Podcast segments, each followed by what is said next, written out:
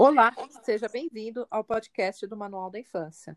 Eu sou a Deb, a mãe da Iesa, e aqui nós discutimos como praticar uma educação sem travas e com muito afeto. Olá, filha, seja bem-vinda. Olá, obrigada. Hum, hoje, é... sabe quem fez aniversário essa semana? Que eu vi lá no, no Instagram? Não, quem fez aniversário essa semana? A Clarinha, lembra da Clarinha? A afilhada da Alexandra? Lembro. Ah. Deixa só contextualizar aqui que Isso. a Alexandra é prima da minha mãe. Isso. Ela prima é... da minha mãe. Ela é prima por parte de mãe. A minha mãe e a mãe dela são irmãs. E, e aí a Alexandra não tem filhos, ainda não casou, é, namora, né? E... Mas é madrinha do bairro inteiro. Ela é madrinha não tem filhos, mas inteiro. adotou os filhos de todo mundo. É uma, sabe aquela pessoa extremamente relacional que todo mundo gosta dela e ela gosta de todo mundo e adora uma criança, adora uma criança. As crianças também têm uma quedinha muito especial por ela, entendeu? É, ela é aquele tipo de tia que, que deixa a criança, brinca bastante com a criança, deixa a criança comer tudo. O, os meus filhos, por exemplo, né, tanto a, a Isa quanto o Thiago, chamavam ela de tia gorda, porque ela vivia dando comida para eles. Aí eu, nossa senhora, como vocês são gordos. Aí virou a tia gorda. Até hoje é assim, sabia? É, o Thiago chama ela até hoje de tia gorda. E as crianças do seu tio também, os três, os três irmãos lá, também chamam ela de tia gorda, porque o Tiago, né, apresentou ela como tia gorda, tia gorda. E ela não é gorda, gente, só pra, só pra contextualizar, tá? Ela não, é não é ela não é, não. É que ela enche as crianças de comida mesmo. É. E a minha mãe falava, para com isso, deixa de ser gordo. E, é. Mas ela não é, não. E ela é super brincalhona, super divertida, as crianças adoram ela, realmente. Sim, uma, uma pessoa super do bem, uma pessoa super querida pela família inteira. Super querida. Tem as melhores histórias para contar, ela é demais mesmo. É bem animada, uma pessoa sensacional. Quem sabe um dia a gente não traz ela, né, para contar as histórias dela aqui, né? Vai ser bem ah, divertido, ah, com certeza. Ela né? tem muitas histórias. Não foi ela que me jogou para debaixo do sofá? Foi, foi. Não, então, você caiu tem várias deixou... histórias assim. Ai. É, mas o, o, que acontece? A Clarinha é a irmã de uma amiga dela um, desde de infância, assim, elas moravam no mesmo bairro, inclusive eram vizinhas, moravam no mesmo, no mesmo bairro, estudaram juntas, fizeram a mesma faculdade, mas cursos diferentes, assim, cresceram juntas as duas amigas, a Alexandra e a Renata. E a Renata engravidou, casou, vida normal, assim, como pode ser. E teve a Clarinha, e obviamente a Alexandra foi madrinha, como ela é do bairro inteiro, né? E, e a, a, Clarinha, ela é uma menina que ela, ela, desde pequena, ela demonstrou muitos traços de vaidade, desde muito novinha, muito novinha. A mãe da Clarinha é psicóloga e trabalha com pessoas com, com exatamente como é que funciona essa área aí, essa sub-área da psicologia, mas ela trabalha com pessoas com vícios. Ela se especializou ela é no mundo corporativo quando uma está do lado existe um contraste de, de roupas assim muito grande. Enquanto uma camiseta de salto alto social, maquiagem, trabalhando no mundo corporativo. E a Clarinha é óbvio Sim. que sempre usou os sapatos da, da tia, né, da, da madrinha no caso, queria usar os acessórios, é, a pulseira, colar foi criada muito exposta a isso. E o que me chamou a atenção na, na, na foto do Instagram foi que as duas estavam uma do lado da outra. A Clarinha fez 10 anos agora. Eu não sei se 9 ou 10, hein? Putz, não tenho ideia da idade da Clarinha. Ah, o Thiago tá fazendo 12, eu acho que ela deve estar tá fazendo 10. É, o Thiago vai fazer Porque 12. ele é uns dois anos é. mais velho que ela. E é por aí, ela tá fazendo entre 9 e 10, não sei exatamente a idade dela. E a foto dela, assim, do lado da, da madrinha, assim, do lado da Alexandra, meu, era uma mini mulher. Uma, ela tava com uma calça skinny, assim, sabe? Com uma blusa, assim, uma mini mulher. Enquanto o meu Tiago é um moleque. Moleque, que se. Tiago é menino de tudo mesmo. Se deixar, vive de uniforme de futebol, aqueles camisetas de futebol dos times europeus, que ele adora, ele vive tipo assim, se você deixar, é o uniforme do Thiago. O Thiago tem qualquer outro tipo de roupa, uma briga. Ele só quer vestir aquelas roupas só. Então, enquanto o Thiago pijama, como eu costumo dizer para ele, que eu falo que aquilo não é um, isso é um pijama, a Clarinha, mais nova do que ele, é uma mini mulher. Eu, meu Deus do céu, linda. Sim. Linda, linda, linda. Não tem o que, o que discutir, entendeu? Mas uma mini mulher. E isso me chamou muita atenção. Eu falei, putz, vou levar isso para a IESA para a gente poder falar né? Porque parece que está tendo também um movimento aí no, nas redes sociais em relação a isso, né, filha? Eu tô vendo que você tá. Você, você meio que. Eu não sei se você levantou ou se levantaram algumas crianças que estão sendo é, muito expostas a esse mundo do adulto muito rápido, né? É, na realidade, é... Só para terminar, a Clarinha em si, ela não teve nenhuma exposição assim que fosse, pelo menos até o momento, que fosse maldosa, tá? O que ela vê realmente, é o que ela tem muito próximo dela é a tia, tanto que ela adora em esmalte, ela adora fazer a unha e a madrinha lá, a tia, como não podia deixar de ser leva junto toda semana. Então as duas fazem meio que a unha junto, tá?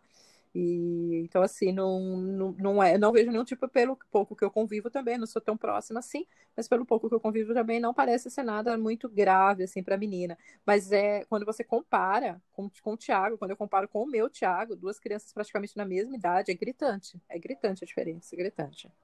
Sim. É, o que, que aconteceu é que tem mais ou menos um mês que me perguntaram algo desse tipo do, no Instagram, né, sobre sexualização, adultização, tudo mais.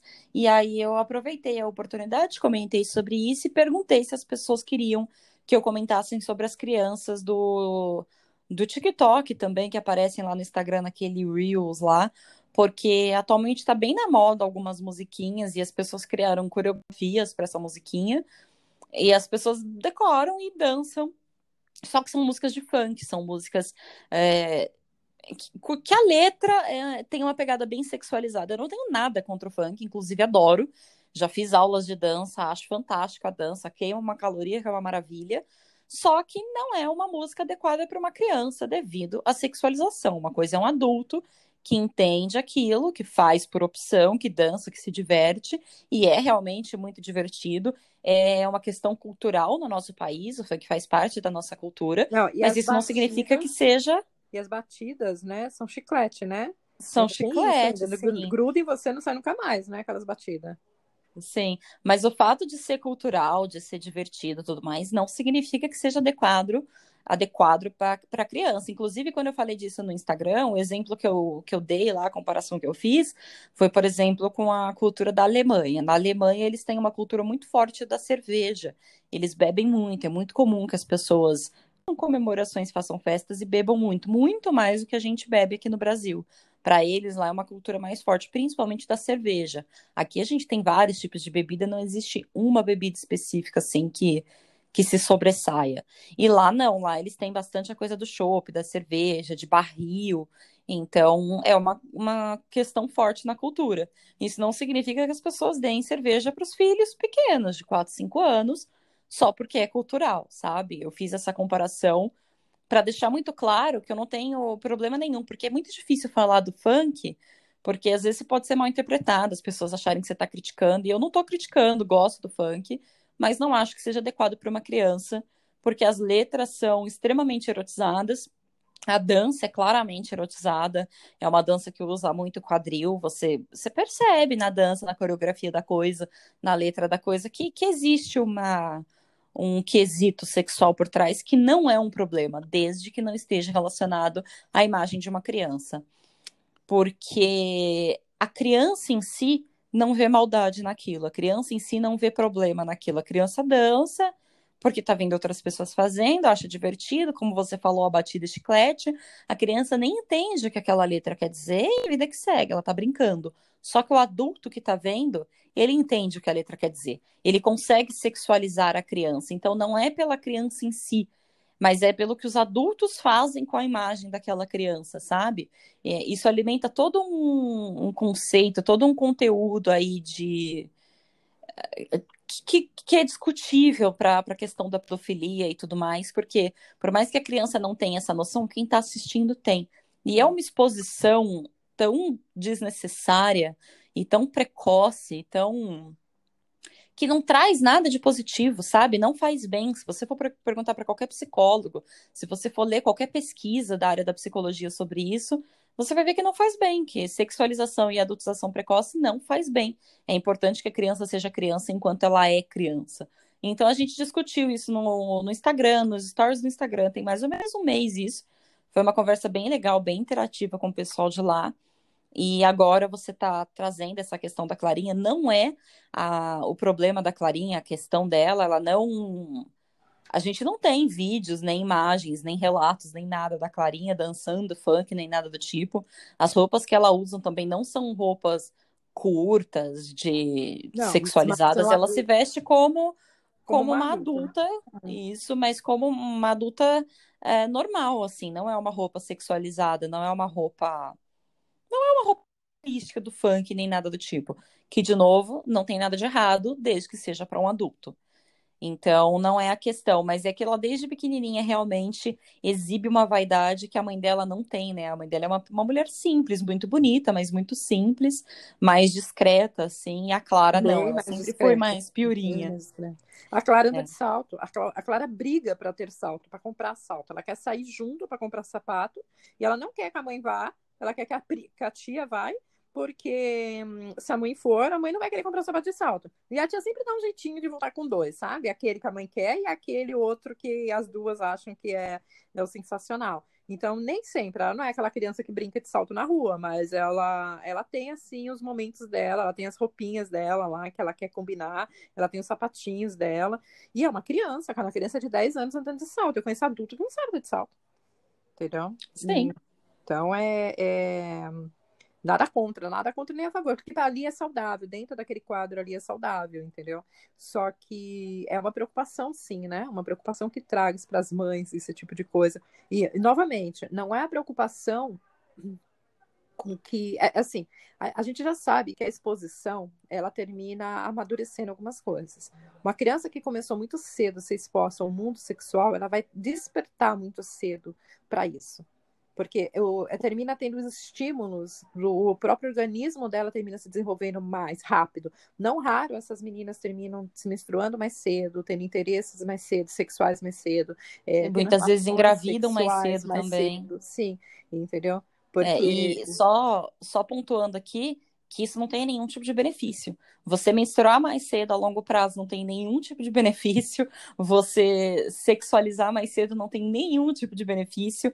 Isso não te traz nada de bom e você também não perde nada, porque vai chegar o seu momento. Se você deixar a natureza seguir o curso dela, esse momento chega. Sim. Os pelos nascem, os hormônios afloram, as meninas menstruam, os meninos criam barba, faz parte, vai acontecer sozinho. Você não precisa antecipar isso em dois, três anos, quatro anos, e você falar, ai, mas são só três anos. Não, três anos para uma infância, que é um período super curto, é um terço da infância perdida. A primeira infância, por exemplo, são só sete anos. Assim, a segunda você... infância só vai até os 11 anos. 10, 11 anos, raramente estica até os 12. Então você tem pouquíssimo tempo da sua vida para você ser criança. E as principais habilidades que a gente desenvolve na vida é na infância. A gente aprende a ler na infância, a andar na infância, falar na infância, é, é a, a conviver socialmente na infância. A sexualidade não vai tirar esses, esses, esses estágios de desenvolvimento aí que a criança passa, mas eu acho que a criança, a criança que inicia muito cedo neste caminho, ela perde, principalmente no quesito de criatividade, porque ela está deixando Sim. do mundo lúdico para trás muito cedo. E tem uma música que fala da. Como é que é que você sente saudade de ser criança? Que um joelho ralado dói menos do que um coração partido? Como é que é? Você sabe a letra Ah, essa música ficou muito famosa, uns dois anos mais ou menos, em que a moça fala, acho que chama Era uma Vez a música, é, mas eu não lembro o nome de, da moça que canta. Que ela fala o dia em que todo dia era bom é Ana e, enfim, coisa, que ela né? brinca lá fora, que tudo se resolve no dia seguinte. Enfim, que no final do dia era banho quente Isso. e talvez um arranhão e tava tudo certo, porque ela fala que o refrão da música diz que a gente quer crescer e quando cresce quer voltar do início. Isso. Porque um joelho ralado dói menos que um coração partido. Isso, exatamente isso. Então, quando você incentiva a criança a sair dessa fase muito cedo, ela vai ganhar preocupações muito cedo na vida dela, que nem o coração partido, porque a sexualidade traz isso, o interesse pelo, pelo, por outras pessoas, né? E aí você começa a ser exposto a isso muito cedo. E você tira da criança aquela liberdade, aquela sensação do joelho, do joelho ralado, sabe? Você tá fazendo isso. É, então, é uma coisa, o mundo tá aí e você não conseguir proteger do mundo, você não vai conseguir isolar do mundo. Outra coisa, você tá incentivando. Então, assim, é muito muito importante que essas mães, esses pais que estejam fazendo isso, tenham essa consciência que elas estão tirando uma fatia ali da vida do filho, que eles ouvem algumas músicas e sentem nostalgia a respeito. Só que agora eles estão fazendo isso pelas próprias crianças deles. Então é importante ter esse tipo de, de, de consciência, né? É importante ter esse tipo de concepção, entendeu? Sim, Você... e quanto, e quanto mais o tempo passa, mais isso vai, vai piorando e vai começando mais cedo. Você ia falar de mim, eu também, é, também ia tocar nesse assunto. Quando eu era pequena, já tinha essa preocupação, isso, isso já era uma questão, e hoje isso só está ainda mais acentuado, só piorou, entre aspas. E eu fui uma criança bem fora da curva nesse sentido. Eu brinquei de boneca até muito grande, muito grande. Eu já menstruava e ainda brincava de boneca. Então, isso porque eu não menstruei cedo entre as meninas da minha turminha lá, eu fui a última delas. Eu fui a última em tudo nesse quesito, de arrumar namoradinho, de menstruar. Eu brinquei de boneca até muito tarde, eu amava as minhas bonecas, amava, brincava mesmo. Eu não fingia, não, eu brincava mesmo, eu adorava, adorava, adorava. E eu fui criança tanto tempo, eu acho que eu estendi a minha infância até depois do prazo, assim, porque eu era grandona, uma criança alta, e eu queria brincar com as crianças mais novas, porque as crianças da minha idade já não eram mais crianças, já não queriam mais brincar de boneca. Então eu brincava com as crianças mais novas. Eu tinha 12 anos e eu brincava com as crianças de 7, porque as meninas de 7 ainda queriam brincar de boneca. Então eu me enturmava com elas e brincava. Eu realmente era criança, menina de tudo mesmo, assim, sabe? Bem, bem inocente Você... mesmo. E eu não eu não tinha essa vaidade de mulher. Eu tinha uma vaidade, assim, de princesa, de que eu queria as coisas cor-de-rosa, com lacinho, mas era uma vaidade realmente de princesa, um mundo encantado da Disney. Não era uma vaidade de quero fazer a unha, quero usar salto, não era assim. Era muito mais Cinderela do que do que mulher mesmo, de verdade, sabe? E também passou. Passou junto com a fase da boneca. E você sabe uma Mas coisa durou que, um bom tempo. uma coisa que é bem importante aqui, eu, que me, você fez eu lembrar agora, na ocasião, quando isso acontecia, você com 12 anos, é, brincando de boneca, enquanto as suas amigas já estavam preocupadas se o cabelo estava bom, se não estava bom, se em repetir roupa, em qual, qual o que que usava eu quero esse tênis, eu quero aquele tênis, porque era o tênis da moda. Enquanto as, as, suas amigas estavam com esse tipo de preocupação e você preocupada, ainda brincando de panelinha, ainda com o seu kit de panelinha, lá, sacolinha de, de panelinha, lembra? Você Lembro. Com a sacola de panelinha é, eu ouvia dos adultos em volta. Você, será que essa menina não tem algum problema? Porque não é normal ela, na idade que ela tem, você é alta, né? Você sempre foi mais alta. Para sua faixa etária, você já era mais alta do que o, o, normal. E ainda brincando com as crianças menores, parecia uma babá, assim, sabe? Cuidando das crianças. Só que não era. Se você observasse um pouco melhor, um observador atento percebia. Era de igual para igual, sim. É, era sim. só altura diferente. Brincava de igual para igual se você olhasse de longe, rapidamente você falava, ah, ela tá cuidando das crianças. Mas se você fosse um observador atento, você ia perceber que tá brincando de igual para igual. E aí começaram a me questionar a respeito. Eu, eu fui questionada no sentido de, será que ela não tem algum tipo de problema em se enturmar com as crianças da idade dela? E para conseguir aceitação, ou até para exercer algum tipo de liderança para brincar do que ela quer, ela não tá procurando as crianças menores? E isso era, era muito questionado, era questionado pela minha família e era questionado pela família das outras crianças, assim, que as mães vinham e, e vinham me, me perguntar, assim, nossa, mas será que, que é normal? Ela tem algum problema? Sabe, alguma coisa assim? E eu virava para as pessoas na maior naturalidade do mundo, eu falava assim, ela é uma criança querendo brincar, gente. Nossa, mas as amigas, ela já não tá na idade. Eu peguei e falei assim, bem, se ela tivesse na idade, ela estaria fazendo, né? Eu Sim. respondia assim, e aquilo Sim. incomodava, eu percebia que aquilo era um incômodo. Eu tinha total clareza, é que nem é que nem sair da fralda. Seu filho não vai ter 15 anos. Você fala isso, eu acho sensacional essa sua fala. Seu filho não vai ter 15 anos de fralda. De ele fralda, entrar, sim, é. Ele não vai entrar na igreja no dia do casamento de fralda, se ele não tiver nenhum sim, problema. Sim, porque as pessoas têm um desespero para tirar sim. as crianças da fralda. Não, já fez dois anos. Deixa, não. Eu prometo para você que antes da primeira namorada ele tá sem fralda. Ah, Prometo. Com certeza. Com pode, certeza. ter certeza. Antes da primeira namorada, ele já largou a fralda. Pode ficar tranquila. Já largou a fralda, já largou a mamadeira. Calma, tá tudo bem, sabe? Eles têm, eles têm o prazo deles, que não necessariamente é o mesmo prazo das outras crianças. E sim, eu tive isso com brincar de boneca enorme e eu, e eu brincava de boneca. eu ouvia muito isso e com toda a minha segurança né, na, na sua na educação que eu, que eu tinha, que eu estava te dando, eu só falava, não, é só uma criança que não está no momento ainda. E as pessoas em volta olhavam com ar de julgamento, as pessoas em volta olhavam com, com, com ar assim de que, como assim? Mas você, você me responde isso e tá tudo bem, que você não vai levar ela num psicólogo, você não vai. Olha só que absurdo, gente, é um absurdo um negócio desse. Mas assim, por que, que eu tô trazendo isso? Porque se não é uma mãe que tinha a clareza que eu tinha na questão da educação, voltando a, eu, a dizer, eu acho que isso é muito importante. As ferramentas de educação eu sempre tive muito controle sobre elas, porque bem ou mal eu estudei isso, eu fiz pedagogia. Então eu, eu tinha muito, muita intimidade com as ferramentas de educação. Eu vi isso na prática, eu estudei a origem delas e tudo mais. E eu pude testar é, também, com, por, por tentativas e erros. O grande, acho que o maior erro de tudo isso, a maior falha de tudo isso, é que a visão de que isso traz consequências a médio e longo prazo eu não tinha.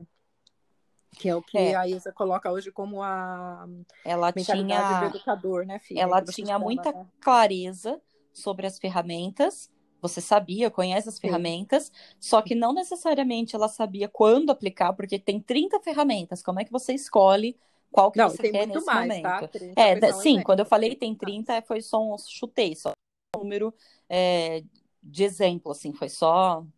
Não é um número exato. Mas tá, tem 6 mil ferramentas. Como é que você sabe qual que você vai aplicar nesse momento? Como é que você sabe o resultado que essa ferramenta vai te trazer? Porque as ferramentas, elas mexem no psicológico e no, e no emocional. Então, a minha mãe tinha muita clareza prática das ferramentas, na parte física, na parte teórica, mas não tinha clareza prática na parte emocional e na parte psicológica. Tanto é que, em várias ocasiões, ela aplicou ferramentas que são boas, que são válidas, em momentos errados e obteve resultados ruins. Porque você usar a ferramenta que é boa para uma coisa, pra, numa razão errada, você vai ter resultado ruim. Inclusive, quero preparar uma aula sobre isso. Não vou aqui entrar em detalhes, mas isso aconteceu, aconteceu na minha educação, várias ferramentas maravilhosas que hoje eu ensino, que foram aplicadas erradas no momento errado, com aplicação errada, e o resultado disso foi ruim, virou trava, virou trauma, virou problema, que depois a gente teve que restaurar mais para frente. Então, ter clareza das ferramentas não significa que você sabe aplicá-las necessariamente.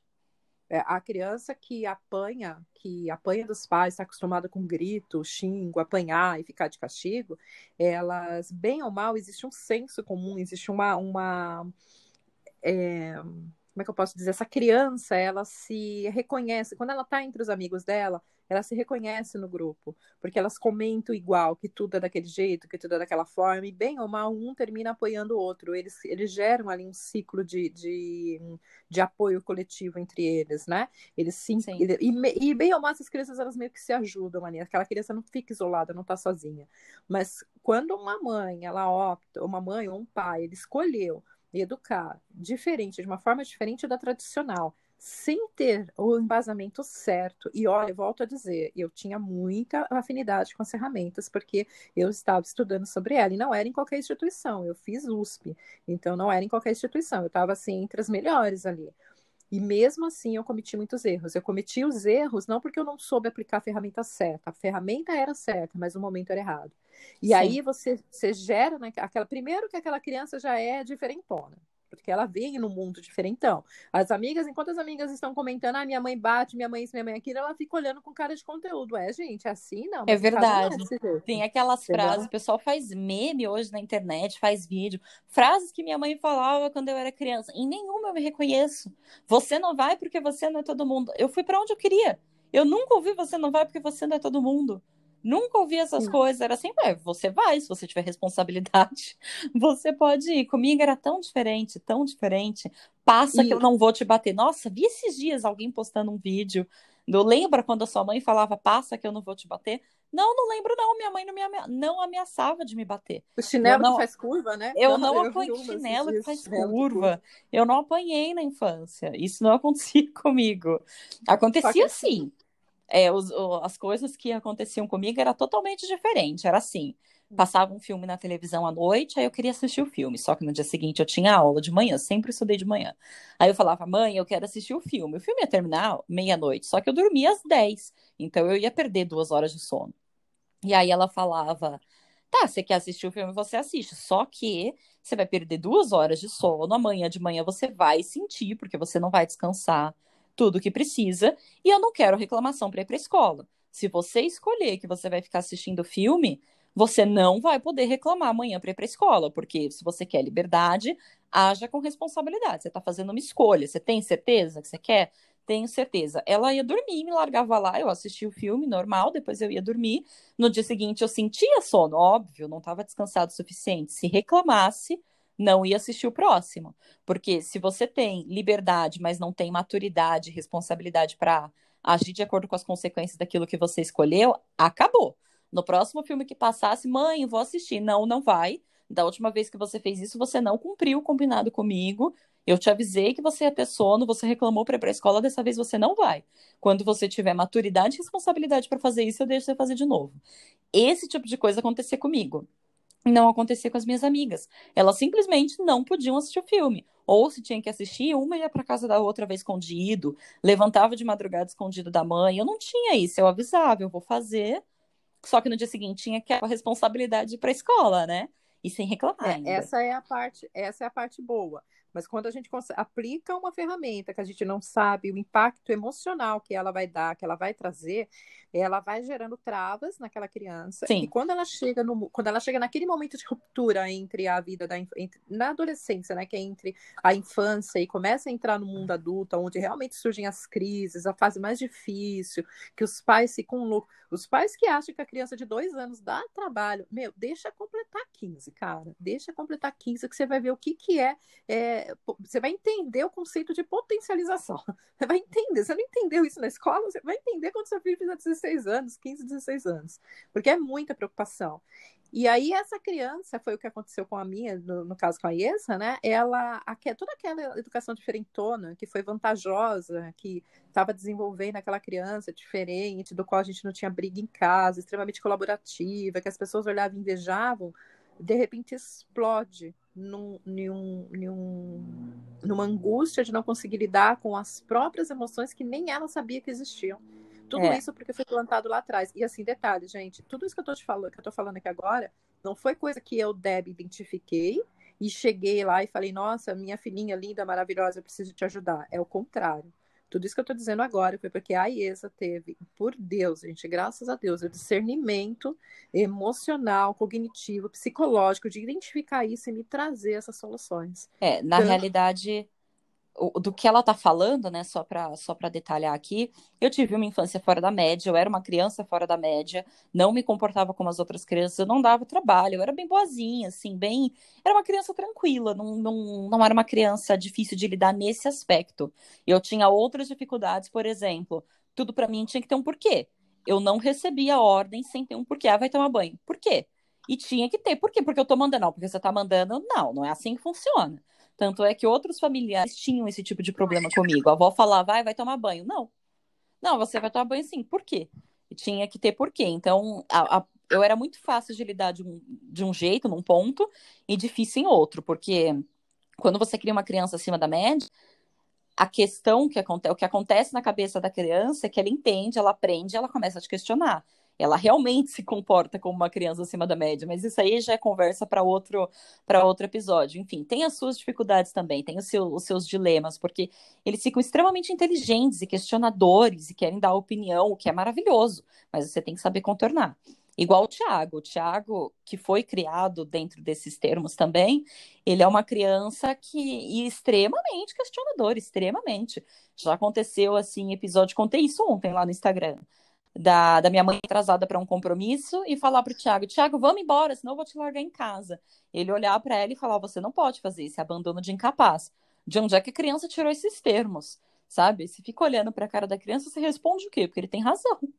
É óbvio que ela não ia largar ele em casa, mas entende o nível da maturidade do argumento da criança. Não é aquela criança que fala, não, mãe, não vai. Ele já olha para você e fala, você não pode fazer isso, abandono de incapaz. Dá três anos de cadeia sabe? É uma criança com outro nível de argumento, enfim.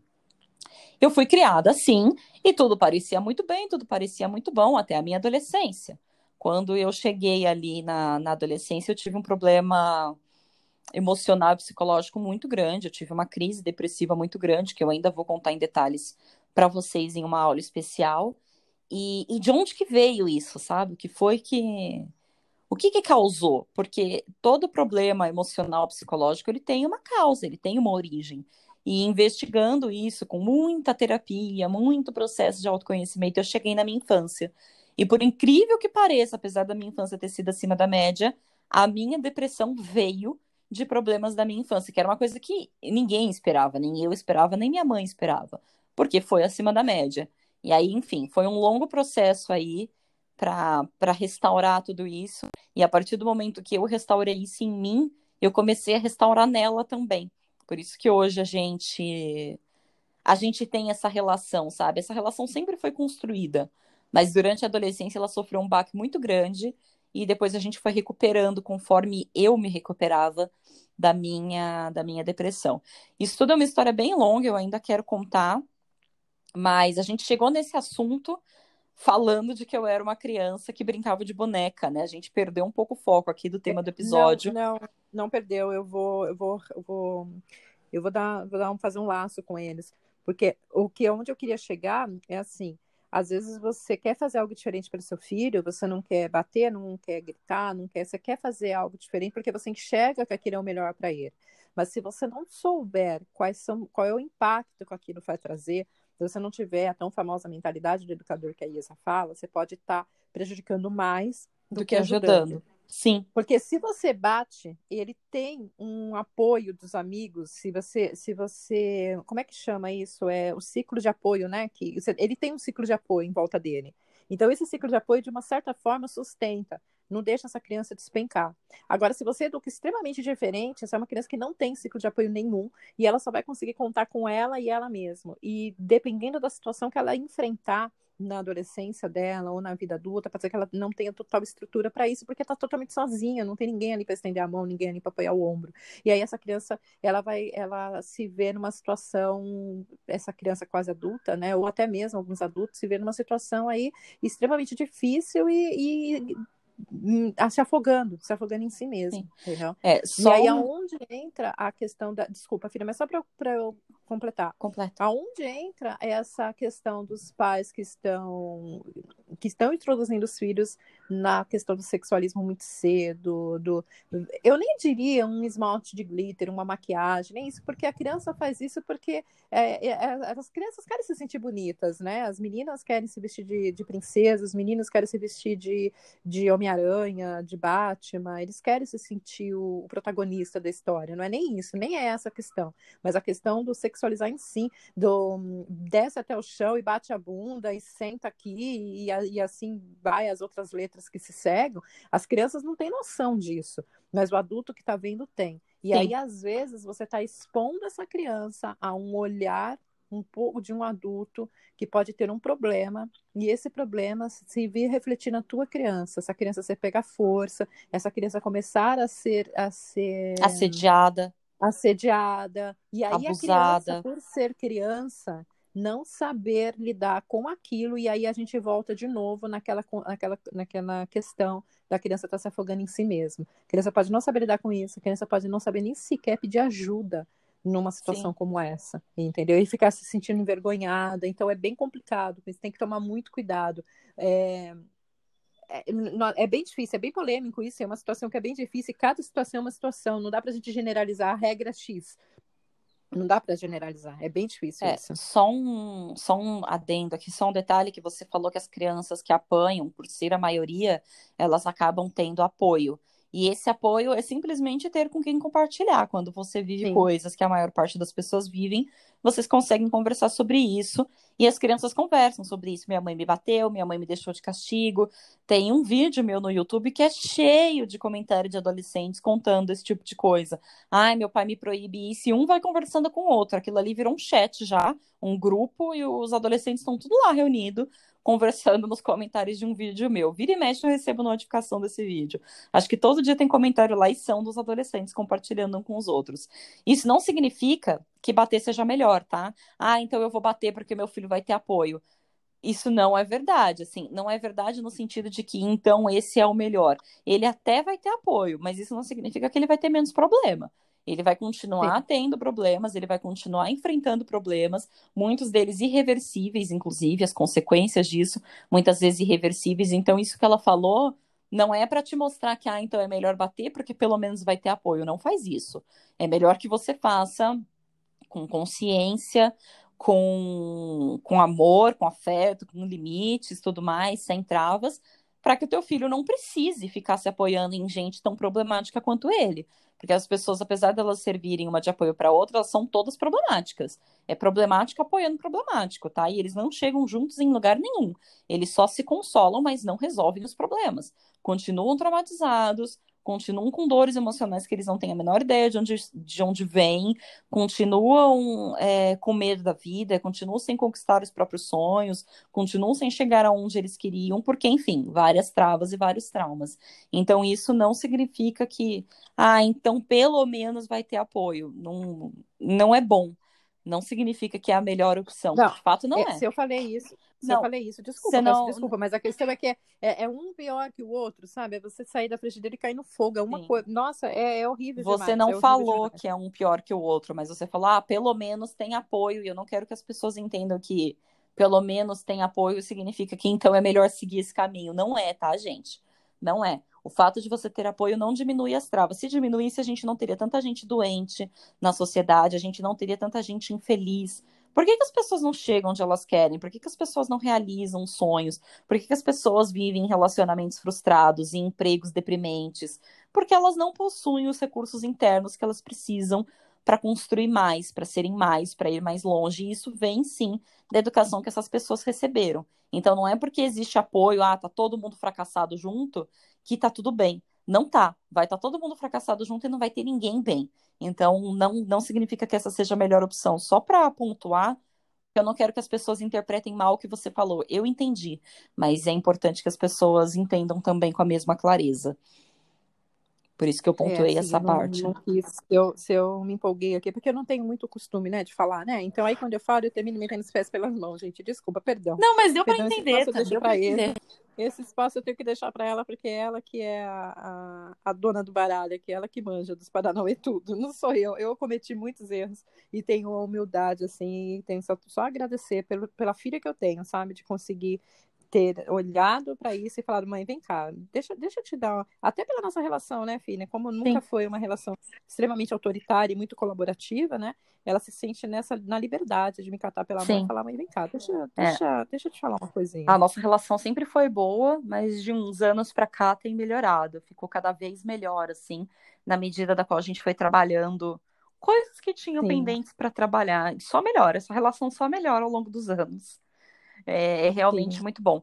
Uma coisa que eu queria trazer é a diferença entre a, a vaidade da criança e a sexualização ou a adultização porque parecem ser a mesma coisa, mas não é. Uma criança vaidosa, como a Clara que você falou, é uma criança sexualizada obrigatoriamente? É uma criança sexualizada? Adultizada e sexualizada são coisas diferentes. Sexualizada tem a ver, de fato, com sexo, e adultizada tem a ver com postura de adulto com um olhar adulto, com uma postura de adulto. Acaba que as duas coisas andam juntos porque são os adultos, geralmente, que têm vida sexual ativa, né? Mas não são a mesma coisa. No caso da Clara, ela tem um, um gosto, uma vaidade adultizada no quesito dela querer parecer uma mulher, usar saltos, a vestido, pintar as unhas, fazer o cabelo, essas coisas mais femininas, mais de mulher mas ela não é sexualizada. A gente não vê a Clara com roupas super curtas, é, fazendo quadradinho de oito na internet. A gente não encontra esse tipo de imagem dela. Até pela mãe dela ser psicóloga, a, a Renata deve balancear isso, deve proteger de alguma forma, porque com certeza ela tem noção das consequências que que uma adultização muito intensa, uma sexualização muito intensa pode trazer. Então, com certeza, a mãe dela deve tentar aí algum tipo de equilíbrio. Só que existe diferença entre essa criança sexualizada e adultizada para a criança que é vaidosa. Até porque vaidade existem de vários tipos. Existe a menina vaidosa que é, é, nesse, é nesse, nesse quesito, assim, nesse mundo da Clara, que é uma menina mais adulta, assim, que tem uma postura mais adulta, e existe a vaidade da princesa, daquela menina que quer lacinho, que quer o sapato com glitter, também é uma vaidade, ela quer uma bolsinha de bonequinha rosinha, também é uma vaidade, mas é uma vaidade mais princesa. O que eu quero trazer aqui, o que eu quero mostrar é que a vaidade existe em nuances diferentes. Você pode ter uma filha super vaidosa que quer se vestir de adulta, e você pode ter uma filha super vaidosa, ela quer um vestido longo da Cinderela, o cabelo da Frozen, que também é uma vaidade, também é um desejo de se sentir bonita e, e pertencente, copiar os personagens que ela está vendo, né? E e se essa criança quiser se vestir de Batman? Se essa menina quiser se vestir de Batman, se quiser vestir de Homem-Aranha? Também é uma, o, também é uma vaidade. Também é uma vaidade, uma vaidade de se sentir heroína, uma vaidade de se sentir forte, de se sentir importante, de se sentir pertencente. Porque na realidade, os heróis, eles a, a, as crianças gostam dos heróis, né? Sem, sem colocando aqui menino ou menina, porque eles são fortes, eles são corajosos, eles são altruístas, eles são bondosos. Os heróis são cheios de qualidades aí que a gente admira e que a gente gosta, e que não tem problema nenhum se ela quiser se vestir de Batman, não tem problema nenhum, nenhum, nenhum, nenhum nisso. Mesmo, ela só quer entender que existe nela as mesmas qualidades que existe no herói eles gostam do herói por causa disso. É por isso que eles não gostam dos vilões, geralmente. Eles gostam dos heróis, porque eles gostam das qualidades dos heróis. Olha como ele é corajoso, como ele é forte, como ele é destemido, como ele é gentil. Então, isso é bom. Isso são as crianças aprendem qualidades enormes olhando para os heróis, copiando os heróis. É, isso é, isso é bem legal. Isso é uma das coisas mais fantásticas que esse mundo da fantasia assim provém. E é realmente muito bacana que isso funcione dessa forma. E tudo isso é uma vaidade. Mas não é uma vaidade doentia, não é uma vaidade problemática. Ai, minha filha gosta de pintar unha, é um problema?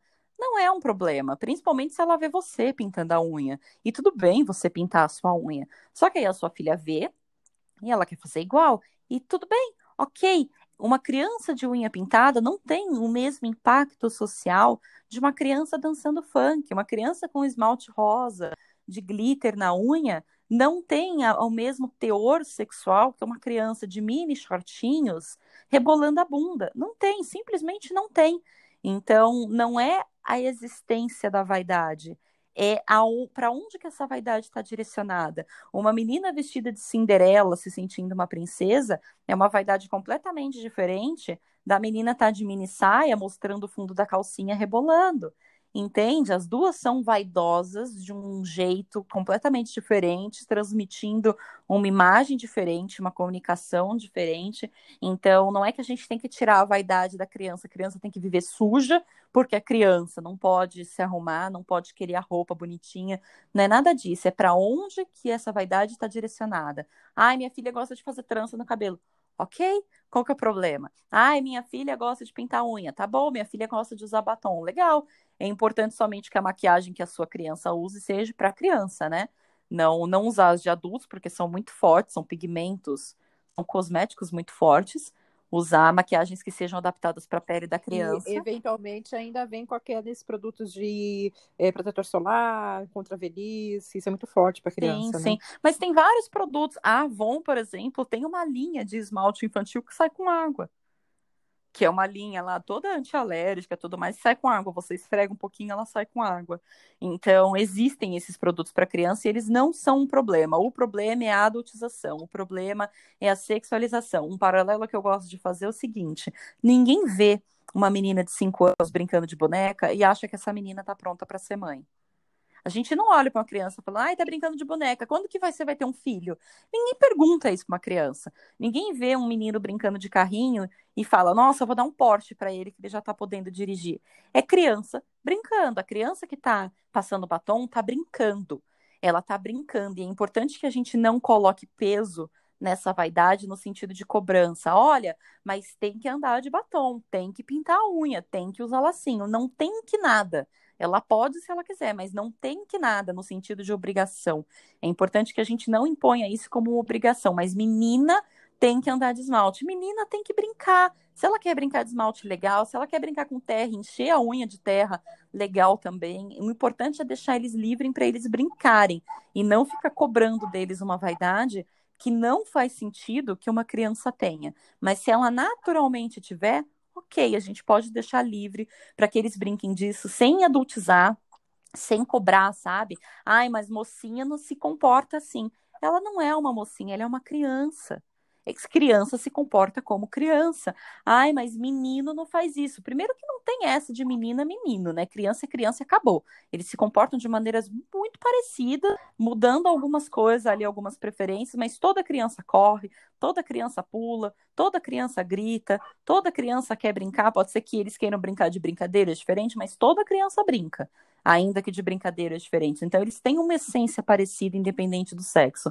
Ah, mas meu filho só brinca de carrinho e minha filha só brinca de boneca. Ok, brincadeiras diferentes, mas os dois estão brincando. Na essência é a mesma coisa, estão brincando. Então, não cobrar da criança essa vaidade, menina não se comporta assim, mocinha não se comporta assim, deixar a criança ser criança e deixar a criança livre para explorar a vaidade dela sem adultizar, sem sexualizar sabe? Sabendo orientar, sabendo levar isso com leveza e não para um lado que possa trazer consequências ruins mais para frente, porque é o que você falou, vai acabar despertando sexualmente mais cedo, tudo mais, e nada disso tem nenhum benefício, nenhum nenhum benefício.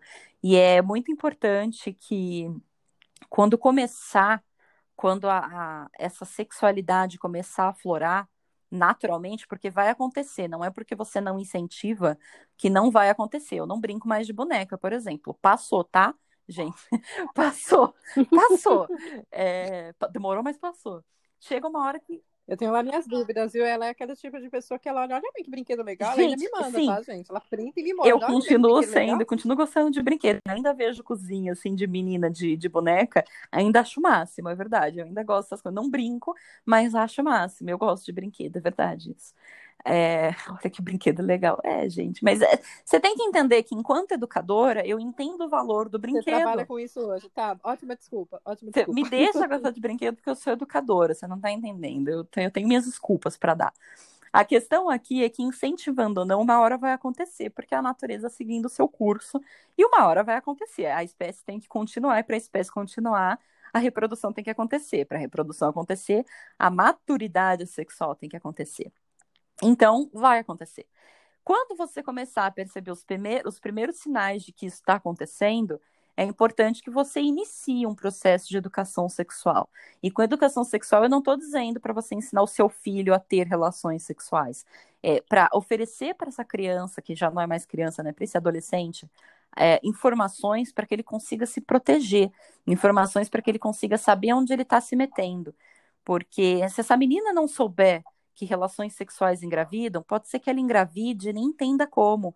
Ah, isso não existe. Existe. Existem inúmeras meninas que engravidam na primeira relação sexual e elas não sabiam que corriam esse risco. Tem gente que não sabe que corre esse risco desde a primeira relação sexual. Sabe, se você não falar para os meninos que eles também são responsáveis pelos filhos que eles fizeram, a gente vai ter mais casos aí de criança abandonada pelo pai porque o homem acha que não é problema dele, quem engravidou foi a mulher, ele cai fora, como se ela tivesse feito aquele filho sozinha. Então, cabe aos adultos, cabem aos pais educar essa criança no sentido de, ó, relação sexual engravida, tá? Toda relação sexual pode engravidar. O único jeito 100% eficiente de você não engravidar é celibato. Camisinha pode falhar, pílula pode falhar, várias, vários métodos aí pode falhar. Inclusive, eu mesma existo por causa de uma falha de anticoncepcional. Minha mãe tomava anticoncepcional é quando engravidou de mim. Então, assim, nada é 100% garantido, só o celibato.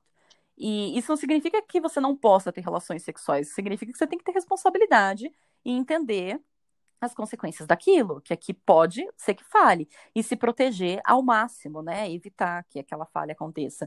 E não só por uma questão de, de gravidez, que assim, filho apesar de, de ser uma coisa muito grande, uma coisa muito impactante, não é necessariamente uma coisa ruim. Agora, doença é.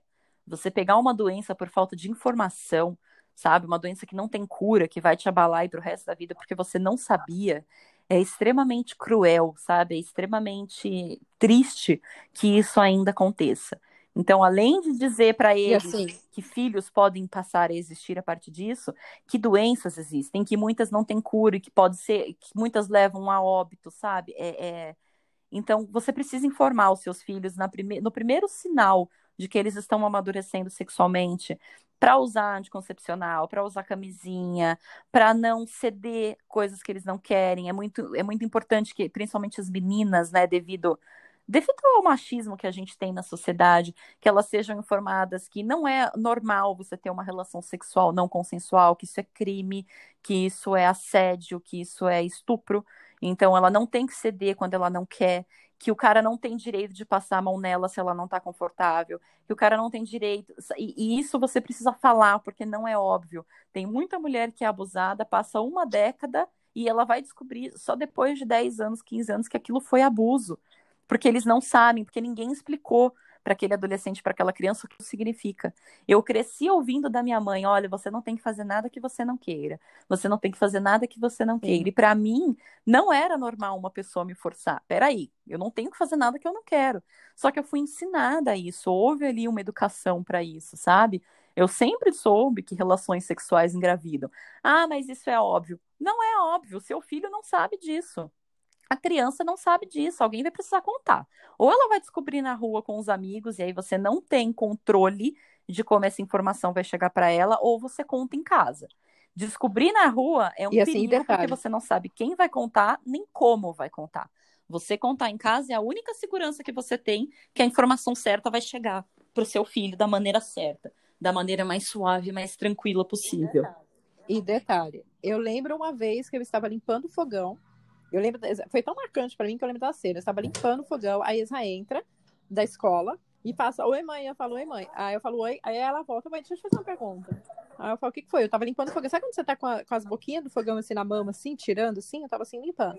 Aí o que, que foi? Ela falou assim: é verdade que a fulaninha falou, não vou dizer o nome aqui, a fulaninha falou que quando a gente for transar com, com alguém, a gente não precisa se preocupar, porque da primeira vez nada dá errado. A gente não pode engravidar da primeira vez. Eu parei tudo, fiquei olhando pra cara dela e falei, como é que é? Repete a pergunta. Eu tava tão fora do contexto, porque eu não. Foi ali naquele momento que me deu o um estalo de que eu falei, nossa, olha os assuntos que já estão surgindo entre elas. E você tinha, você brincava de boneca, cara. Dois dias atrás você estava no pátio brincando de boneca com as meninas. De repente você entra me fazendo essa pergunta.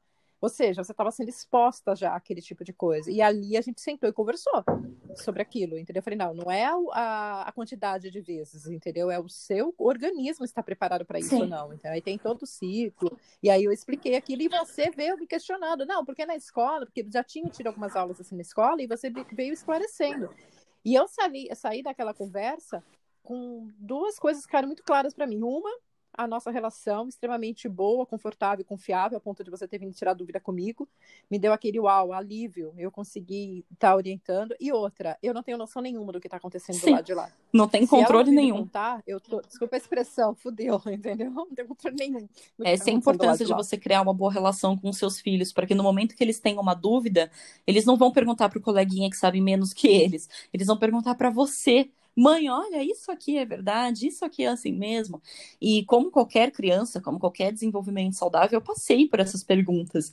De onde vêm os bebês, como que os bebês entram na barriga da mãe, se relação sexual dói. A criança, enquanto ela não tem sexualidade formada ainda, né, quando isso não está aflorado, para ela, o ato sexual é um ato de violência. Tanto é que é crime você ter relações sexuais na frente de uma criança. Porque eles não interpretam aquilo de maneira nenhuma como algo bom. Para eles, é um ato de extrema violência, que inclusive causa traumas seríssimos para a criança. Então, ela não entende aquilo como algo bom. E é muito comum. Uh, os adolescentes, né, as crianças, antes de terem, de iniciarem a vida sexual, acharem que dói, acharem que é uma coisa horrível. Porque para eles é, eles não estão prontos para isso ainda. Não estão prontos, né? Eu lembro quando você comentou. É, eu lembro de ter essa dúvida, assim, falando, nossa, mas parece horrível. doeu, não sei o quê. Sim. Entendeu? Eu e eu perguntava, disso. mas vai eu falei, doer? Minha, lembra da minha resposta? Lembra da minha resposta? Falei assim, doeu porque Sim, doeu porque ela não tava, é verdade. Doeu porque não era as minhas dela. Ela forçou. As minhas amigas dela. fizeram tudo primeiro que eu e elas contavam e eu só observava, só ouvia, né? E elas contavam, ai, dói, ai, sangue. Eu tinha muito receio disso. O que, que eu fiz? Perguntei pra minha mãe, mãe, olha, a fulana falou que dói e sangra. Tipo, doer e sangrar não me parece ser uma coisa muito boa. Eu tenho que mesmo que fazer isso? Sabe, eu tenho que passar por isso. Ó, e, e, a conversa sempre ia nesse momento, assim. Se você não estiver se sentindo à vontade, confiante, vai doer, porque você vai ficar, é, vai travar Sim. na hora, vai doer.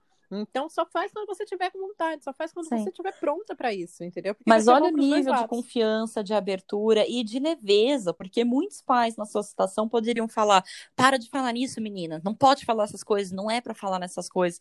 E aí você não responde a dúvida da, da pessoa, do seu adolescente, do seu filho, ele continua com a dúvida lá, aquilo vira um tabu, ele entende que não pode falar com você sobre esse assunto, para quem que ele vai perguntar? Ou para o Google ou para os amigos. Quanta informação tem na internet? Você controla o que tem na internet? Não controla. A pior coisa que você deixa, que, que você pode deixar acontecer, é o seu filho obter esse tipo de informação com terceiros porque as pessoas vão falar o que quiserem para ele e você não tem o menor controle. Você então, você ter uma relação saudável e leveza para tratar desses assuntos em casa é de extrema importância, porque se ele não puder perguntar para alguém, ele vai perguntar para outra pessoa. E se isso vira um tabu dentro da sua casa, um assunto que não pode, que é proibido, que não pode ser dito, você começa a gerar mais perguntas, mais questionamento e mais curiosidade.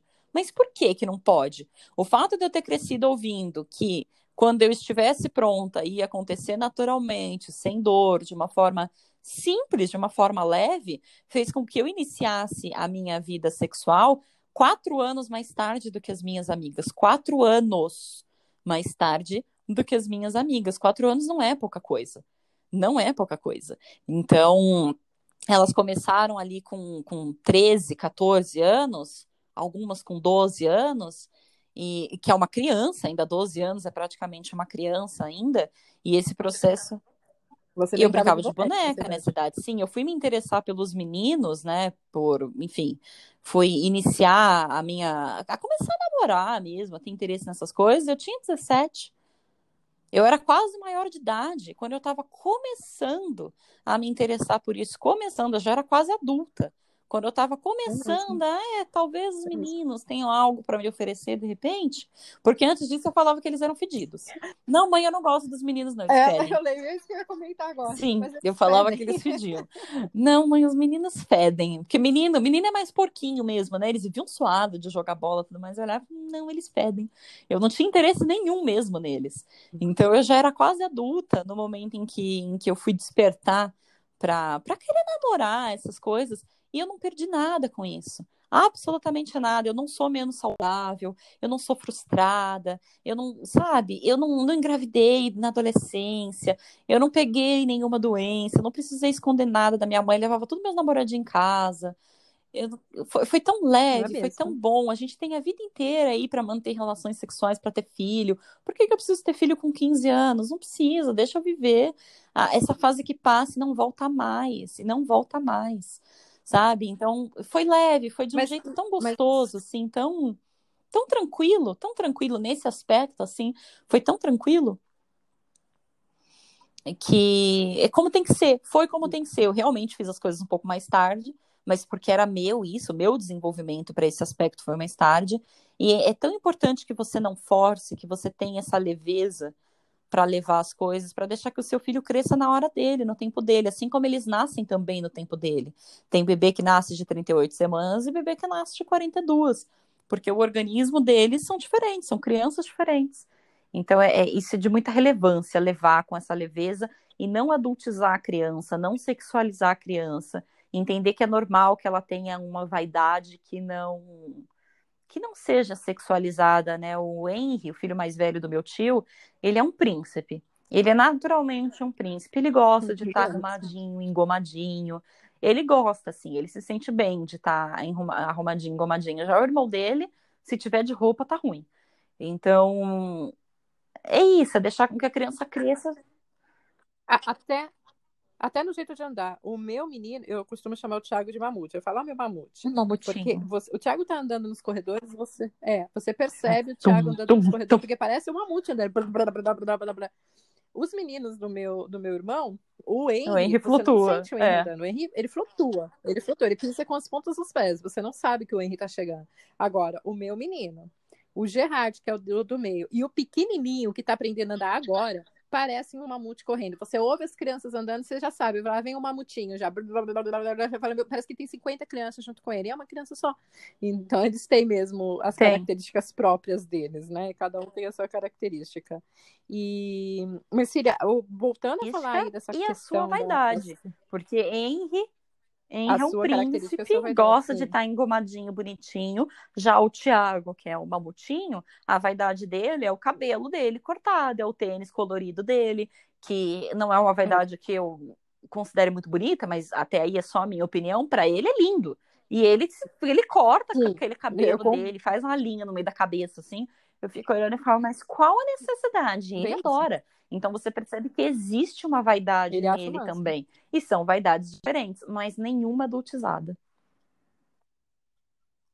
Tá de pijama, porque ele usa aqueles uniformes dos times eh, europeus. Mas para ele é a vaidade pijama. dele. Eu falo para ele. Para ele é uma. Ele, mãe, como assim? Aí ele cata o símbolo e beija, porque isso daqui é do fulano, mãe, porque fulano faz isso. Aí eu fico olhando e falo, tá bom, e esse precisa tirar esse pijama quando? Entendeu? Porque se deixa, ele só veste isso, ele tem um monte, aí o pai dele também incentiva, porque o pai dele compra, e aí ele chega, cada vez que ele chega aqui em casa, ele chega com mais pijama.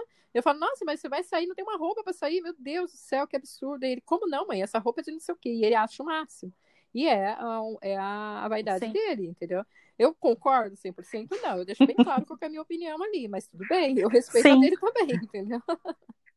E, e quem está passando, filha, quem já está no meio desse problema, já está tendo uma criança que está nessa situação, está tomando consciência disso agora e quer fazer algo a respeito, tem algum caminho? Se a sua criança já vem nesse processo de adultização, de sexualização, o que você pode fazer é cortar os estímulos, passar a não estimular dentro de, dentro de casa, não estimula. Você não tem que pôr essas roupas.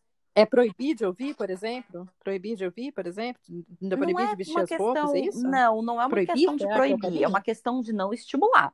Proibir é você falar, você não vai pôr e pronto. Não estimular é você falar, filho, essa roupa não é legal, você tem certeza que você quer colocar essa? Vamos colocar outra que é mais bacana. Essa daqui, é, sabe, é muito curta, você não consegue brincar confortável. Vamos pôr uma roupa que você consiga brincar, vamos pôr essa daqui do personagem tal, e não sei o que, não sei o que lá. Isso é estímulo, é diferente de proibir, não vai pôr e ponto, vou jogar fora. Então você corta os estímulos, que não é a mesma coisa que proibir, você corta os estímulos, os estímulos negativos você corta, os estímulos positivos você incentiva. Então, quando você vê um manequim na loja com uma roupa que você acha legal, comenta: Olha, filha, que lindo, você gosta desse, desse, desse. Começa a colocar na cabeça da criança o que você deseja, começa a mostrar outras crianças na rua. Olha o vestido daquela menina, filha, que bonitinha, de florzinha. Sabe, você começa a incentivar o comportamento que você quer. Porque é isso, quanto mais você incentiva o comportamento que você quer, mais ele aflora. Então, é isso que eu estou falando de estímulo. Estimula para aquilo que você quer. Então, se você quer que a sua filha use determinada roupa que você acha adequado para ela, não é forçar, é estimular. Falar, olha, esse é bonito, vamos usar esse. Aí a mamãe põe roupa tal e você vai combinando, tudo mais. Você vai estimulando dessa forma. Então, é, começa daí, cortar os estímulos, incentivar a criança para que, ela, que ela brinque. E no, na medida do que for possível, porque não dá para cortar 100%, você diminui as. Me fugiu a palavra, perdão. Você diminui as referências negativas. Então, se você tem aquela tia que estimula a criança a ouvir funk, é legal dar um tempo daquela tia. Ficar um mês assim, sem ver aquela tia. Estou dizendo para sempre, mas um mês para dar uma reduzida, dar uma baixada naquilo. Então, se você tem aquele tipo de festa que você costuma levar o seu filho, vamos para outro lugar de repente, sabe? É, não estou falando de uma festa que teu filho vai sozinho, teu filho adolescente vai sozinho. Estou falando que você costuma levar a sua criança. Então leva em outro lugar, vamos fazer diferente. Se você ouve esse tipo de música na sua casa, quem sabe trocar para outras músicas. Você pode ouvir, mas aí ouve sozinha, sem o teu filho junto, sabe? Quando ele estiver junto, troca para outros tipos de música que sejam um pouco mais adequados para ele é, controlar o que a criança está assistindo, porque tem desenho, tem novela, tem muita coisa na televisão, na internet que não é adequado, então você dá essa controlada, olha, vamos assistir esse, porque esse é para tua idade, você vai direcionando assim, vai diminuindo os estímulos negativos, aumentando os positivos, as referências que são negativas na medida do possível você vai diminuindo, aquela amiguinha da tua filha que é toda, sabe, de sainha curta, que você percebe que exerce tá, influência, talvez seja bom é, não visitar essa amiga com tanta frequência. Eu não falo corta a amizade com a menina, mas pelo menos nesse começo, para você retar as rédeas da situação, que tal não visitar tanto essa amiguinha, visitar outra? Não precisa cortar os laços, mas diminuir, pelo menos no começo, até você retomar as rédeas, sabe? E aí você vai trabalhando dessa forma, porque não tem como você evitar 100%. Tá no mundo, você vai entrar numa loja, vai estar tá tocando funk, seu filho vai ouvir. Você vai passar um comercial na televisão, que você não estava esperando e vai estar tá lá. Você vai passar na rua e vai ter alguém ouvindo no carro, vai ter alguém dançando na calçada.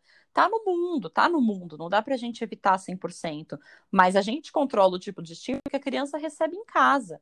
E o tipo de educação e de estímulo que ela está recebendo em casa vai impactar na formação do caráter e da personalidade dela muito mais do que a rua. Até porque ela tem um maior convívio com as pessoas que estão em casa do que com as pessoas que estão na rua. Então você tem que ser na vida do seu filho a referência boa, a referência que você quer que ele tenha, para que ele consiga ter essa, essa comparação e na medida em que ele for crescendo e for aprendendo a fazer escolhas, ele mesmo vai inclinar ou para um lado ou para o outro, mas pelo menos de forma consciente, porque é o que eu comecei dizendo. O problema não é você ouvir funk, o problema não é você ser adulto e dançar funk, o problema é a criança que não sabe o que está dizendo nessa letra, que não tem poder de escolha, que não entende o que está acontecendo, fazer isso porque acha engraçadinho. É diferente de uma mulher adulta decidir, não, hoje eu vou no baile funk com a bunda de fora. Vai, você é adulto e o corpo é seu, vai. Mas a criança não tem essa clareza. Então, o problema não é o teu filho crescer e, de repente, ir numa festa ou outra, ou fazer, se vestir assim, ou assado, quando tiver condições de ponderar e escolher e saber as consequências daquilo. A questão é a criança que não tem essa capacidade ainda. Então, aí, reduzindo na medida que der, sabendo que não dá para enfiar o filho numa bolha e proteger do mundo, mas que você consegue ser na vida do seu filho uma influência positiva e mostrar para ele outras coisas. Ah, existe o funk, existe, mas olha, existe o rock, existe o jazz, existe a bossa nova, existe o sertanejo, existe não sei o que, existe não sei o que lá, e aí vai, vai embora tantas músicas, sabe? Não precisa se prender numa só. Mostra de tudo e deixa a criança formando os gostos dela, para quando ela tiver adulta, ela poder escolher. A questão é escolher, é você ter a possibilidade de escolha. Se você escolheu, tá tudo bem. A questão é que criança não está pronta para escolher ainda. Então tem que ir formando aos poucos. Deu para entender? O, o Tiago, ele, ele fala que as músicas que eu ouço são músicas de velho. Aí outro dia ele acorda de manhã e passa pela porta do meu quarto cantando Legião Urbana. E aí ele passou cantando, foi para um lado, foi para o outro e voltou cantando. Aí eu saí do quarto atrás dele cantando junto com ele. Aí ele para, olha pra minha cara, ele tá vendo o que você faz comigo? Olha o que a sua influência faz comigo. Eu tô, eu tô gostando de música de velho. Aí eu falo, só vejo progresso, só vejo evolução. Mas então, tá assim, cantando, tá grudando que ele tava cantando. É. Não, o que eu quero dizer é que ele não aceita, não é aceitável. Tipo, olha, essa música é boa e você tem que ouvir, vamos ouvir junto. Ele, quando toca, ele fala, nossa, que música ruim, música de velho, não sei o quê. Só que em algum momento aquilo colou nele ao ponto de que ele estava cantando. Ele adora Cazuza. Ele adora Cazuza. E se você falar para ele, você adora Cazuza, ele não gosta dessas músicas, dessas músicas de velho, não gosto, entendeu? Só que ele gosta, ele gosta, ele pode, na, na playlist dele tem, ele ouve, ele canta. Ele só não, admite, assume. mas tudo bem, tá formando o caráter. Ele só não admite. Ok, tá ah. formando. E uma, outra, uma coisa, só uma, uma consulta agora, literalmente uma consulta quando você você gostava muito de se vestir de princesa. Então, naturalmente, as princesas tinham aquelas saias bufantes. Parecia um bolo. E você queria parece um bolo, e você queria estar de saia o tempo inteiro, queria estar vestida daquele jeito o tempo inteiro. Aí nós íamos brincar no parquinho de panelinha, lá na areia, lá, que era uma coisa que você gostava muito, e que inclusive era o meu momento de estudar. Eu te deixava lá, que sentava do outro lado ali, ficava estudando. E você queria ir vestida daquele jeito. Então eu usava o momento. Aí eu falava assim, você não pode vestida de princesa. Aí você, mas mãe, eu sou uma princesa. Eu falei, aí você já viu a princesa brincando, sentada na areia brincando? Aí você me respondia, não. Eu falei, então você não pode ir vestida de princesa, você vai vestida normal, Aí depois que você brincar, você se veste de princesa, porque se você fosse vestir de princesa, tem que se comportar que nem princesa. Porque ainda tem aquela questão, né? Sentar de saia, de perna aberta, tudo aquele negócio. Como é que você vai brincar na areia? Como que era a Isa brincando na areia? Ela senta na areia, abre as pernas, uma panelinha no meio e brinca. E eu tô num parque, tem um monte de gente em volta. Eu não sei quem lê observa as crianças. Não é a exposição que ela tá tendo. Então, precisava de pelo menos estar com uma bermudinha, né? Um shortinho ali no meio do joelho. E aí eu usava disso. Eu falava assim para você. Tanto que você não, acho que você não tem recordação de eu falar para você, fecha as pernas, menina, né? Acho que você não tem esse tipo não. Não, não tenho mesmo. E, mas eu usava do momento. Você quer se vestir como princesa, tem que se comportar como princesa, né? Não vai dar para sentar no chão. Aí você falava, é verdade. Mas, a gente pode levar a roupa para vestir depois, quando eu vim embora? Eu falo, pode. Né? Quando eu vim embora, você veste. Então, será que com as meninas que querem se, se montar como dançarina de funk, o tempo inteiro, do mesmo jeito que outras gostariam de estar se, se sentindo como como princesa, dá para usar isso? Tipo, não é esse momento? Dá. Será que dá? Dá para usar isso. Dá para usar isso. Você está admitindo que existe um momento para aquilo, tá?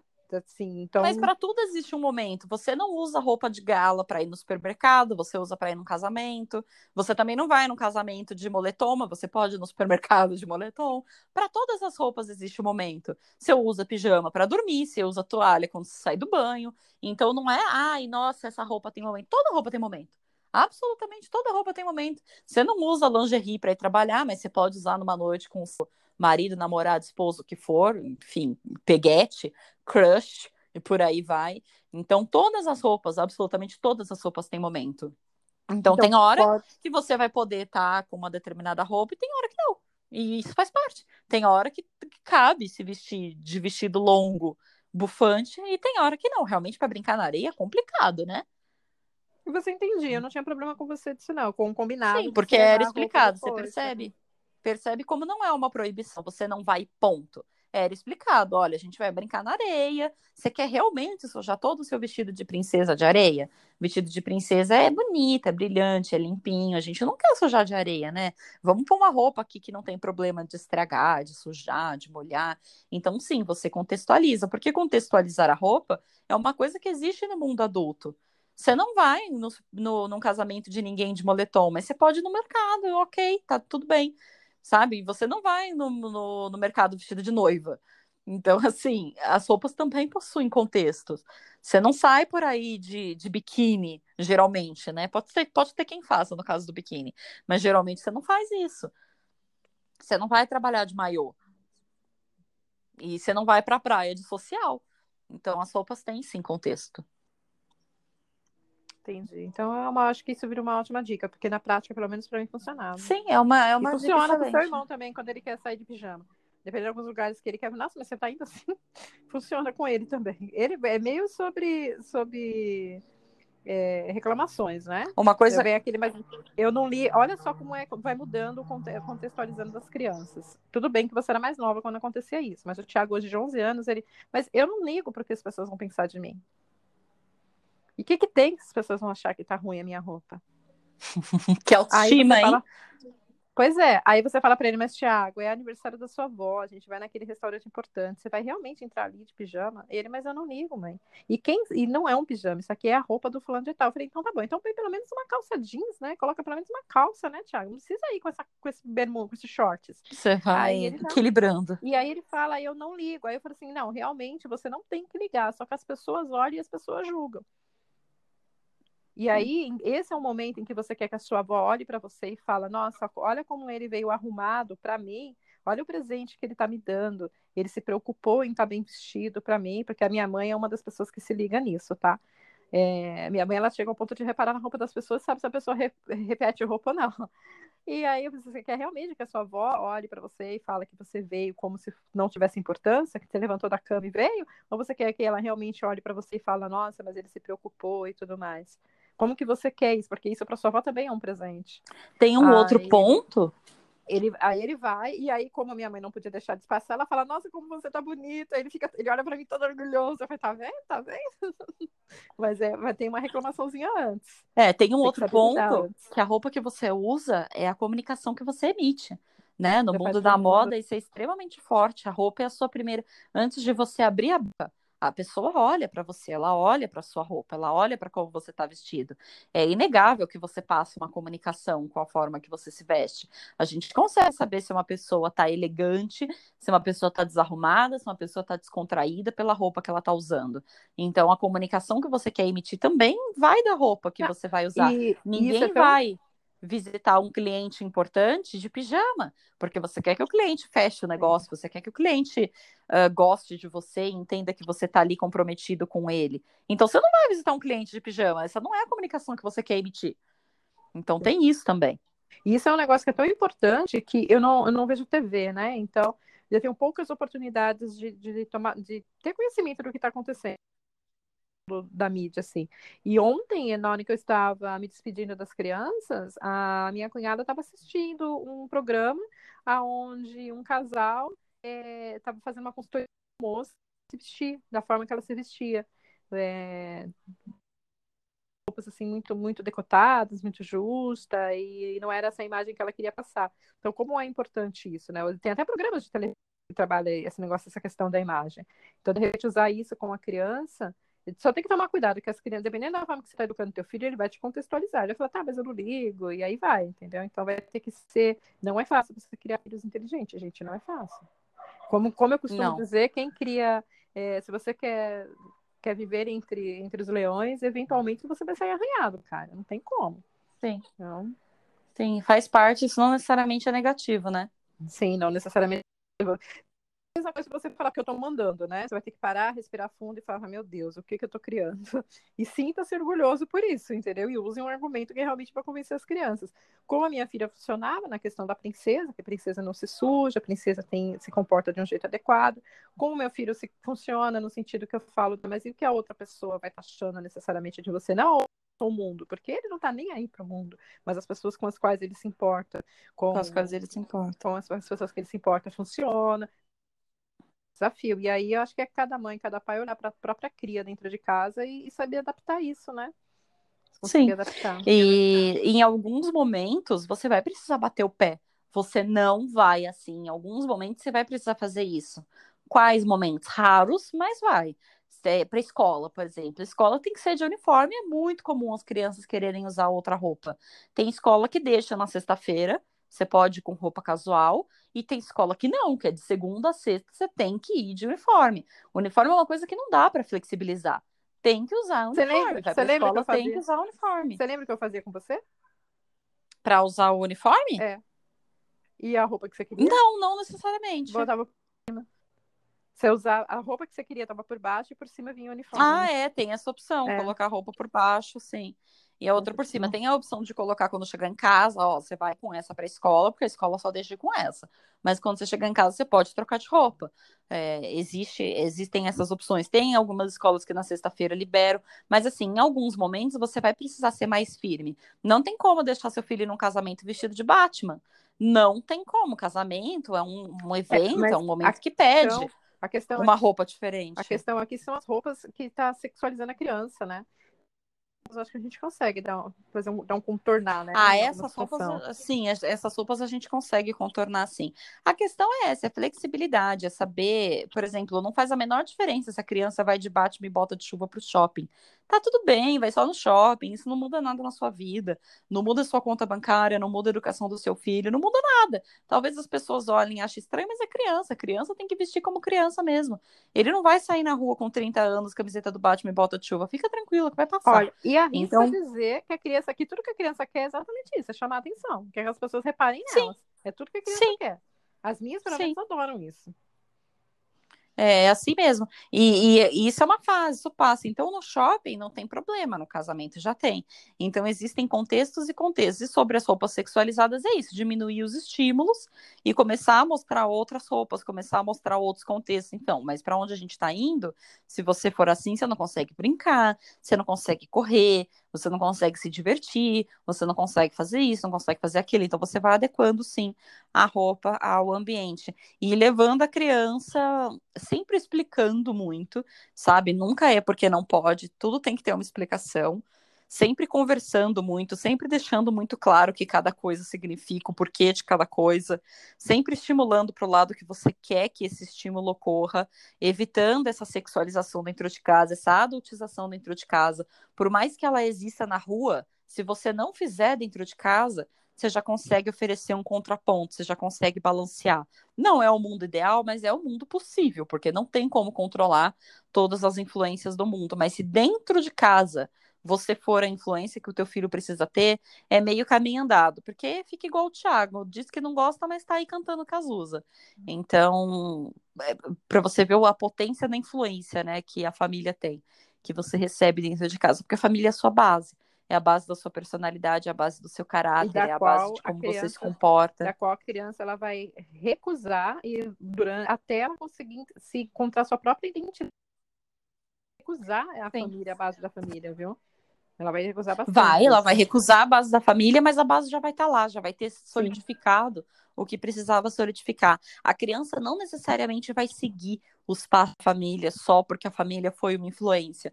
Ela até pode seguir passos diferentes, mas a base dela ainda tem aquele aquela influência ali presa, sabe? Ela não vai esquecer, ela não vai conseguir desgrudar dela a influência que ela recebeu. Ele pode até crescer e chegar à conclusão de que ele odeia Cazuza, mas ele conheceu as músicas. Ele, ouvir, ele passou saber, por essa né? experiência. É.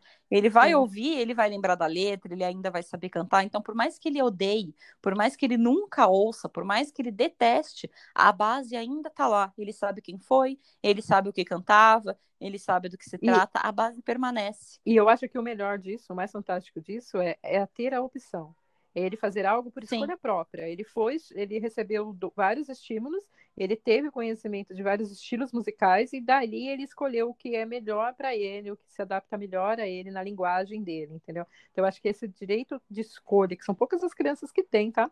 É, eu estou falando de música aqui, mas isso se aplica a muitas outras coisas também. Eu acho que esse, essa essa situação assim de poder escolher, entendeu? De tomar conhecimento e falar, não, é disso que eu gosto, eu acho que isso é sensacional, isso por si só já vale. Sim. Já. Sim. É, vamos encerrar esse episódio, que já está enorme. De novo, né? Nossa, tem hora que eu até esqueço, sabia que a gente está gravando?